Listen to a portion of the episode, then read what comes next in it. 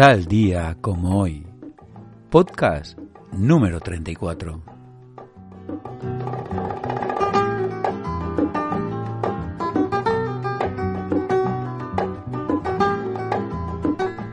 Hoy vamos a hablar del 5 de junio, día señalado en el calendario como el Día Mundial del Medio Ambiente, y que me parece mentira que el propio ser humano se empeña en romper. Tal como dice la Organización de las Naciones Unidas, es la hora de la naturaleza. La variedad de alimentos que comemos, el aire que respiramos, el agua que bebemos y el clima que hace posible nuestra vida en el mundo no existirían sin los servicios de la naturaleza. Por ejemplo, cada año las plantas marinas producen más de la mitad del oxígeno de nuestra atmósfera y un árbol es capaz de limpiar nuestro aire absorbiendo 22 kilos de dióxido de carbono. Sin duda, hoy más que nunca necesitamos este Día Internacional. Eventos recientes como los incendios forestales sin precedentes en Brasil, California y Australia, la invasión de las langostas en el cuerno de África y ahora la pandemia del COVID-19 demuestran la relación difícil entre los humanos y las redes de la vida en las que vivimos. También ha sido un día que ha quedado marcado en la historia de la humanidad, ya que fue el día que se informó de los primeros cinco casos de SIDA en varones homosexuales en Los Ángeles, California. Sería el inicio de una pandemia que ha provocado más de 75 millones de infectados y que a día de hoy se sigue esperando una vacuna que prevenga la transmisión. Aunque por encima de todo, quiero resaltar el estigma social sufrido por las personas infectadas en general y en particular la estigmatización y el rechazo a los homosexuales simplemente por tener una condición sexual diferente. Efectos tan o más perniciosos que la propia enfermedad. Pero no vamos a hablar del medio ambiente ni tampoco del SIDA. Vamos a hablar de sensibilidad, de sentimiento social, de vitalidad, de simpatía, del dolor de vivir, y de la frustración. Vamos a hablar de un hombre de piel morena, frente ancha, ojos brillantes y amplia sonrisa. Vamos a hablar de un hombre que Dalí lo describía así. Tú eres una borrasca cristiana y necesitas de mi paganismo. Yo iré a buscarte para hacerte una cara de mar. Será invierno y encenderemos lumbre. Las pobres bestias estarán aterridas. Tú te acordarás de que eres inventor y viviremos juntos con una máquina de retratar. Sí, hoy vamos a hablar del 5 de junio de 1898, del día que nació una de las grandes personas que ha dado este país y que murió muy joven, a los 38 años de edad, y que en esos años deslumbró al mundo, un hombre que amaba y que admiraba la naturaleza, y que su condición sexual y sus ideas políticas lo llevaron al paredón donde fue fusilado. Hoy vamos a hablar de Federico García Lorca, director de teatro, autor, dramaturgo, músico y dibujante, pero sobre todo, poeta. ¿Empezamos?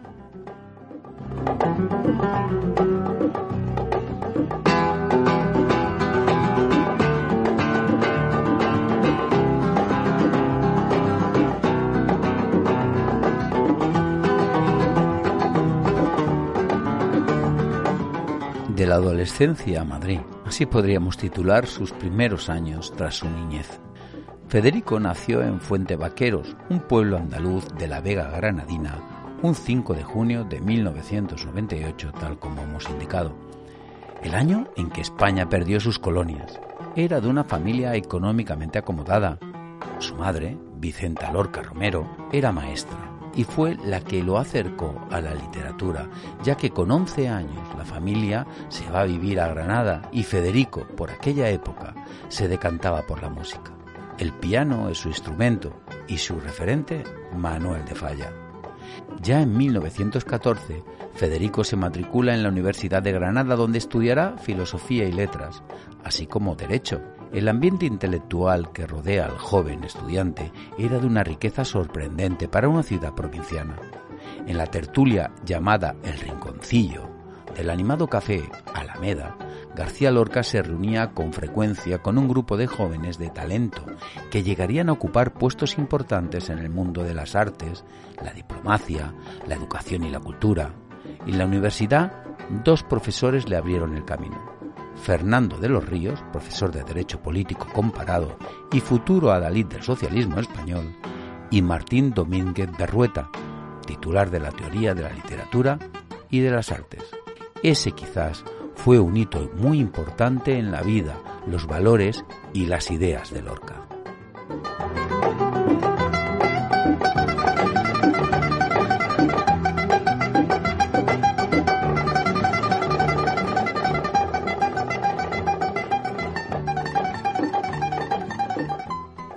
Con Domínguez Berrueta hicieron Federico y sus compañeros una serie de viajes de estudios a Baeza, Úbeda, Córdoba y Ronda. Eso fue en junio de 1916. A Castilla-León y a Galicia en otoño del mismo año.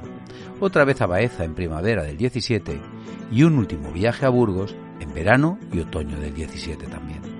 Estos viajes pusieron a Federico en contacto con otras regiones de España y ayudaron a despertar su vocación como escritor.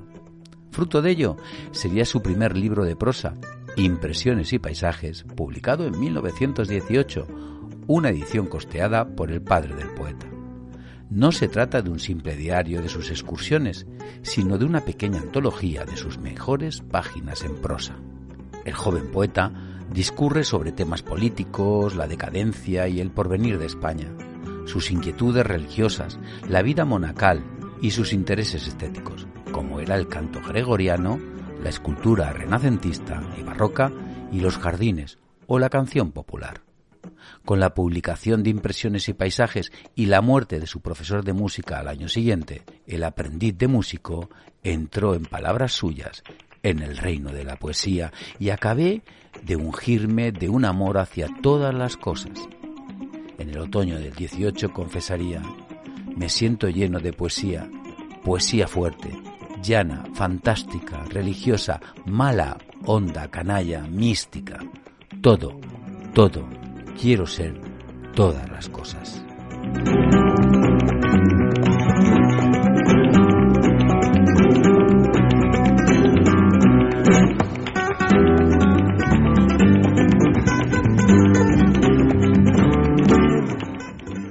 Después llega a Madrid, en ese momento el Ágora de la Cultura.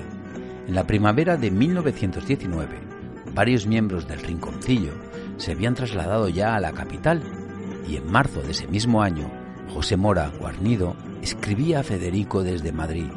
Debías venir aquí, dile a tu padre, en mi nombre, que te haría, mandándote aquí, más favor que con haberte traído al mundo. Finalmente, y gracias a Fernando de los Ríos, que convence a los padres del poeta para que le dejaran salir de Granada y seguir con sus estudios en la Residencia de Estudiantes de Madrid, dirigida por Alberto Jiménez Frau. De esta forma pasó Federico a formar parte de una institución que pretendía ser, en palabras de su director, un hogar espiritual donde se frague y depure en corazones jóvenes el sentimiento profundo de amor a la España que se estaba haciendo, a la que dentro de poco tendremos que hacer con nuestras propias manos.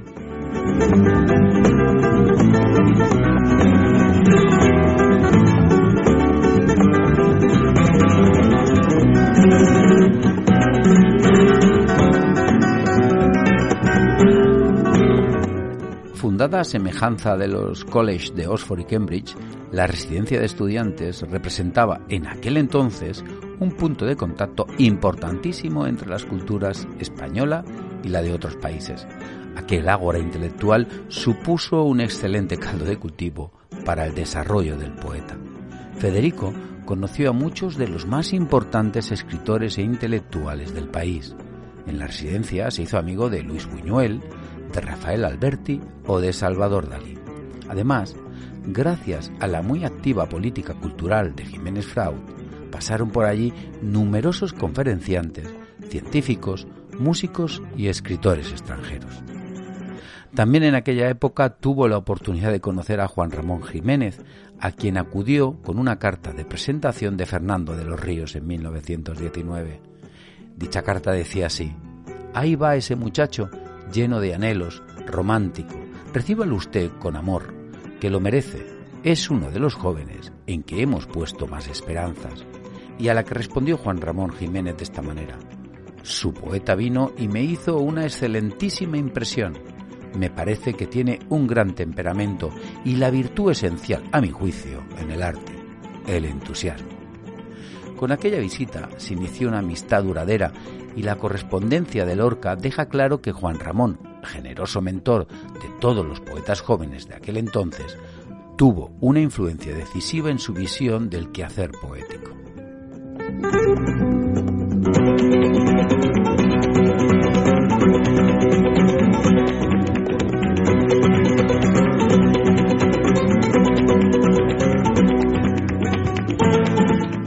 Pero Lorca ama su tierra y vuelve a ella, vuelve a su Granada.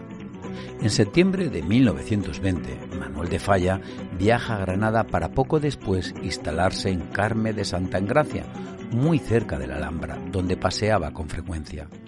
Federico, que ya siendo joven lo tenía de referente, se sintió íntimamente ligado al compositor al compartir con él su amor por la música, los títeres y el cantejondo. Entre los primeros en dar a Manuel de Falla la bienvenida a Granada en el 20 estuvo el grupo de jóvenes amigos que se reunían en el Café Alameda de la Plaza del Campillo y que formaban la ya citada tertulia El Rinconcillo. José Mora Guarnido explicaba así el porqué del nombre dado a la tertulia y describía cómo era. En el fondo del Café Alameda Detrás del tabladillo, en donde actuaba un permanente quinteto de piano e instrumentos de cuerda, había un amplio rincón donde cabían dos o tres mesas con confortables divanes contra la pared, y en aquel rincón plantaron su sede nocturna un grupo de intelectuales granadinos, los dos hermanos Lorca, los periodistas Melchor Fernández Almagro, José Mora Guarnidó y Constantino Ruiz Carnero, los futuros poetas o críticos José Fernández Montesinos, Miguel Pizarro y José Navarro Pardo, y los pintores Manuel Ángel Ortiz, Ismael González de la Serna o Hermenegildo Lanz, entre otros intelectuales. Reseñar que la amistad de Falla seguiría orientando a Federico García Lorca en su crecimiento como poeta, colaborando en diferentes obras como una opereta lírica, Lola la comedianta, obra que nunca terminaron y el año siguiente el compositor ayudó a Federico a dar la bienvenida al poeta Juan Ramón Jiménez, quien visitó a la familia García Lorca durante el mes de julio del 24. Sin lugar a dudas, Lorca era un nexo de unión entre la belleza de su milenaria Granada y la cultura española.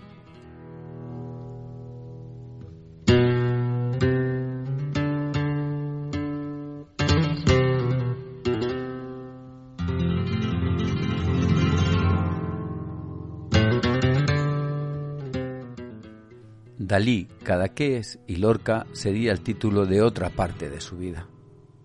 En abril de 1925, desde la residencia de estudiantes, Federico anunció a sus padres que había recibido una invitación para pasar la Semana Santa en Cadaqués con su amigo Salvador Dalí. Dalí me invita espléndidamente. He recibido una carta de su padre, notario de Figueras, y de su hermana, una muchacha de esas que ya es volverse loco de guapas invitándome también porque a mí me daba vergüenza de presentarme de huésped en su casa. Pero son una clase de familia distinta a lo general y acostumbrada a vida social, pues esto de invitar a gente a su casa se hace en todo el mundo menos en España. Dalí tiene empeño en que trabaje esta Semana Santa en su casa de Cadaqués y lo conseguirá, pues me hace ilusión salir unos días a pleno mar y trabajar, y ya sabéis vosotros como el campo y el silencio dan a mi cabeza todas las ideas que tengo. Es así como Lorca explicaba a sus padres el viaje a Cadaqués. Fue el primer viaje de Federico a Cataluña y aquella visita y una segunda estancia más larga entre mayo y julio de 1927 dejaron una huella profunda en la vida y en la obra de ambos.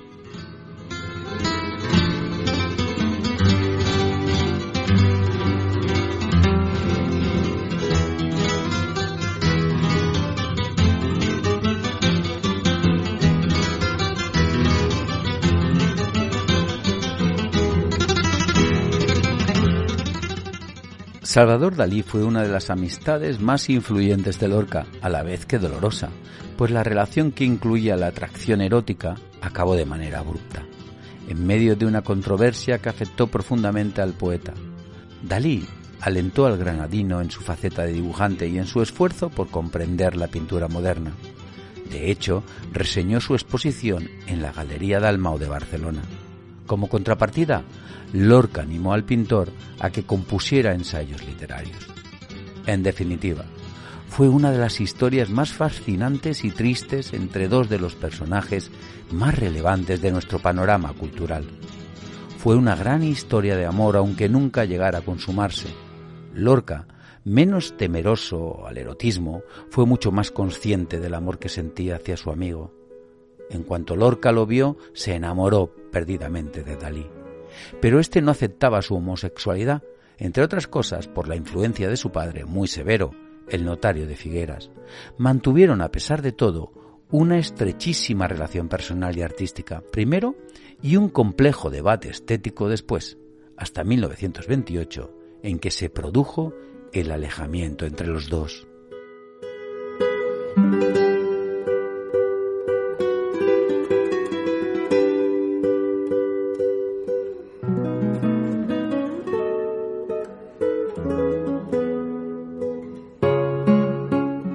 Vamos llegando al final de mi trigésimo cuarto podcast, el dedicado al día 5 de junio, día en el que nació Federico del Sagrado Corazón de Jesús García Lorca, un poeta, un intelectual, un integrante de la generación del 27, grupo de importantes artistas de vanguardia, quienes con su trabajo conjunto expresaron una actitud que animaba una forma desenfadada de expresionismo y que fue una gran generación que dio color a esa España gris, a esa España triste, a esa España que luchaba consigo misma.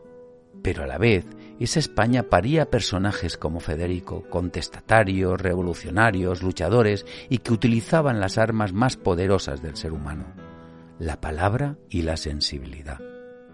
Francisco Umbral, en su libro Lorca, poeta maldito, lanzaba la idea de que Federico fue un poeta maldito porque es el cantor de las tres grandes razas postergadas de nuestra civilización, los gitanos, los negros y los homosexuales.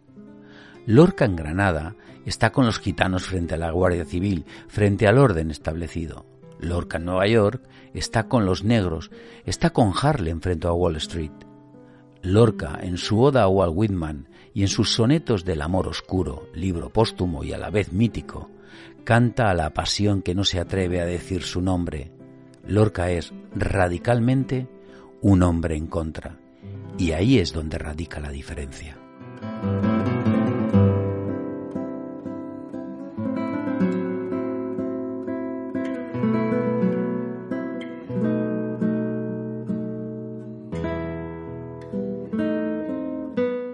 Este es el Lorca revolucionario, el Lorca que lo mataron por rojo y homosexual, el Lorca tan lejano de esa España que trajeron Franco y los curas, esos mismos que trataron de vestirlo y simplificarlo a la imagen del voluble señorito andaluz que tocaba el piano y escuchaba la guitarra. Y por lo que seguramente Neruda no quiso incluirlo ese texto en sus memorias, porque la gente no estaba preparada para entender que Lorca es el poeta de los olvidados, de los reprimidos, de los perseguidos, de los que se sienten asesinados por el silencio, de los que no caben en esta sociedad por amar distinto, por ser distintos. Dado que, como todo poeta, Federico García Lorca carecía de sentido de la realidad, se empeñó en ir a pasar el verano a su tierra granadina, como todos los años, pero este era un verano muy especial, el verano de 1936, el de la guerra civil, el de una guerra fratricida, el de una guerra entre hermanos, que estalló a los pocos días de él estar en su casa. Un mes más tarde lo mataron. La envidia, el odio y la brutal insania. El gran Antonio Machado tuvo las palabras adecuadas para tal vil acto. Antonio decía, se le vio caminando entre fusiles, por una calle larga, salir al campo frío, aun con estrellas de la madrugada. Mataron a Federico cuando la luz asomaba. El pelotón de verdugos no osó mirarle a la cara. Todos cerraron los ojos, rezaron, ni Dios te salva. Muerto cayó Federico, sangre en la frente y plomo en las entrañas, que fue en Granada el crimen, sabed, pobre Granada, en su Granada.